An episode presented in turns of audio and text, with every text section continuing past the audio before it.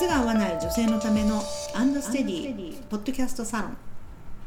この動画ではパンプスのかかとが脱げる理由とその対策を分かりやすくご説明しています。今回の質問です、はい。どの靴を履いてもかかとが脱げます。はい。靴屋でもかかとが細いと言われました。うん。かかとが脱げない靴を探しています。なるほど。というお悩みです。女性の靴のお悩みを解決するアンドステディですあなたの靴のお悩みも解決しませんか？詳しくは概要欄までここにいろんな要素が詰まってると言えるでしょうね。うん。うん。合わない理由が全部詰まってる。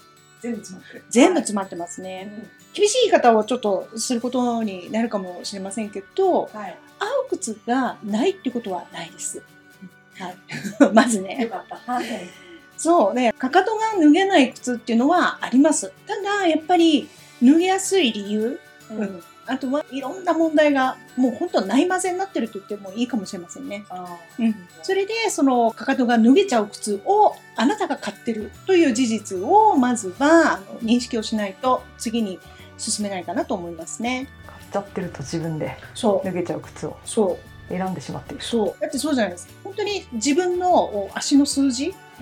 サイズはいくつか、ワイズはいくつか、それ把握してる人は本当にあの少ないと思いますよ。そうですようん。でもっと言ったら、まあね、ほら、ギリシャ型とか、エジプト型とか、うん。スクエアとか、こういう足の形っていう、まあそういう種別もありますしね。はい。そういう分け方もあるっていうことですけれども、他にもまあ甲が高いとか、あとはトラブルで言ったら外反母趾とか、ちょっと足う浮き指とかね、アーチが落ちてるとか、そういうのももういろいろ織り交ぜてったら、もう自分の足の状況を確実にもうあの把握してるっていう人は本当数パーセントだと思いますよ。で、その状態で、えー自分の現状を知らないのに、足に合う靴選べますかっていうのがまず大前提なわけですよ。で、大体もう本当うちでも、まあよく言ってますけど、うん92%の人が自分の足よりも大きな靴を履いてるっていう、まあ、これはね、あの、アンドステディ調べになりますけれども、はいそれがもう現実としてあるわけですね。事実があるわけですよ。だからもう大体皆さんはもう自分の足のことを分かってないから大きめの靴を履いちゃって、えー大きな靴の中でゆるゆる足がしちゃってるから足がずるっと前に行ってかかとが脱げるっていうパターンが本当に多いと思いますよね。大きいからかかとが脱げちゃってるわけですねそうです。だからね、この靴屋さんにかかとが細いって言われました。っていうふうにも書いてあるけれども、はいこれも靴屋さんで、まあ、合う靴がない時に言われる上等句なんですよね。かかとが細ければワイズも細いに決まってんですよ。はいまあ、そうじゃない人もたまにいるけれども、基本は問題はかかとだけじゃないわけ。なのに、そのかかとにフォーカスすることで、はい合わないよって、あなたのかかとが悪いんだよっていう言い方をしてるけど、違くって、本当はワイズも細いわけですよね。だから前に全部滑ってっちゃうわけですよ。っていうその物事の本質をおこれは教えてもらえてないんだなというふうに感じちゃいますよね。売り場ぐらいちょっと難しいですよねちょっと難しい。ちょっと難しい。だから多分そのまあいろんなねうん今まで積み重ねてきた歴史があると思いますけど多分今まであなたが知ってる世界じゃない範囲の世界がもう一個あるんですはいおそらくうん多分これ知らないのうんだって多分そのかかとが脱げる靴しかないっておっしゃってる方って足が細いわけじゃないですか。で足が細いっていうことは細い靴が欲しいんじゃないですか。でも細い靴って流通してないじゃないですか。ということはあなたは足に合う靴を履いたことがないんですよ。あなたは足に合う靴を履いたことがないんです。っていうのをまずあそうかと。いうふうに受け止めていただきたいですね、うん、そこからのスタートですね。だから合う靴を履いたら本当に全然違う世界がきっと見えてくると思います。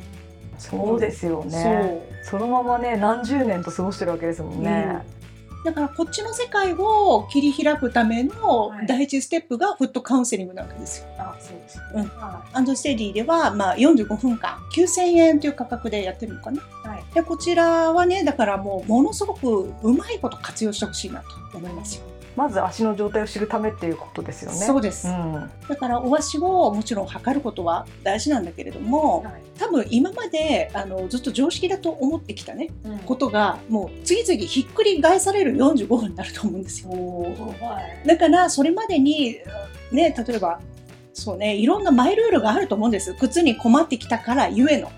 例えば靴下絶対5本指じゃなきゃいけないとか、あとは冷え取りのソックスが必要だとか、インソールは絶対にいるとか、そういうね、えー、こだわり、えー、マイルールみたいなのは一回ちょっとね置いといていただいて、はい、素直にそのこちらが申し上げることを受け入れていただきたいなというふうに思いますね。邪魔しちゃいますもんね。そうなんですよ。うん、本当にこれまでの経験が邪魔するってことは多々あります。うん、本当に多々ある。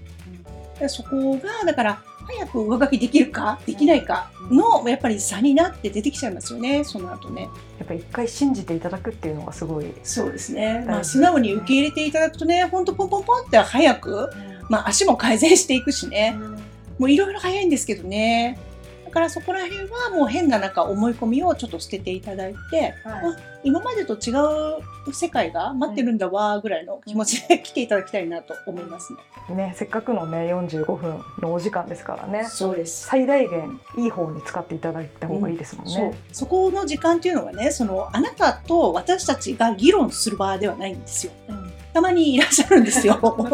いや、そうじゃなくて、あのいいんですようちのやり方はこうですしあなたの足っていうのは私たちの経験上こうですから、うん、こうした方がいいですということを私たちがお伝えをする場なので、うん、議論をしてるとねいろいろな時間がなくなっていきます。うん、体感する靴の種類もないし、うん、もっと本当の本質的なことをお伝えしようとするけれどもその時間がなくなっちゃうっていうの、うん、だからそこら辺はちょっとあのもちろんね質問はしていただいてもいいんだけれども、うん、ちょっと議論になりそうなこと。はちょっともったいないかなと思いますよね時間が。そうですよね、スルッといく45分と。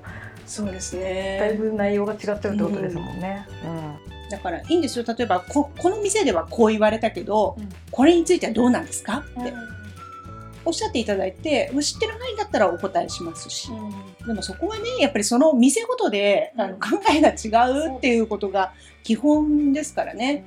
やっぱりあの独自基準というのがそれぞれのお店にもあると思いますから、うん、そのあたりは私たちに聞くよりもそのお店に 直接聞いていただいた方がねいいんじゃないかなということもありますから、うん、はい、フットカウンセリングそもそもね合う靴を探すために来ていただくそうですね。はい、はい続き次回も、うん、合う靴を探すためにというところで。そうですね、はい、かかとが脱げない靴に出会うには何が必要かというそういう話でしょうかね。はい、はい、このようなお悩み番組へのご感想ご意見などを募集しております。えー、エピソードの詳細欄にアンドステディのホームページの URL が貼ってありますのでお問い合わせフォームからお願いいたします。続きは次回、はい、お届けいたします、はい、はい、それでは今回ありがとうございました、はい、ありがとうございました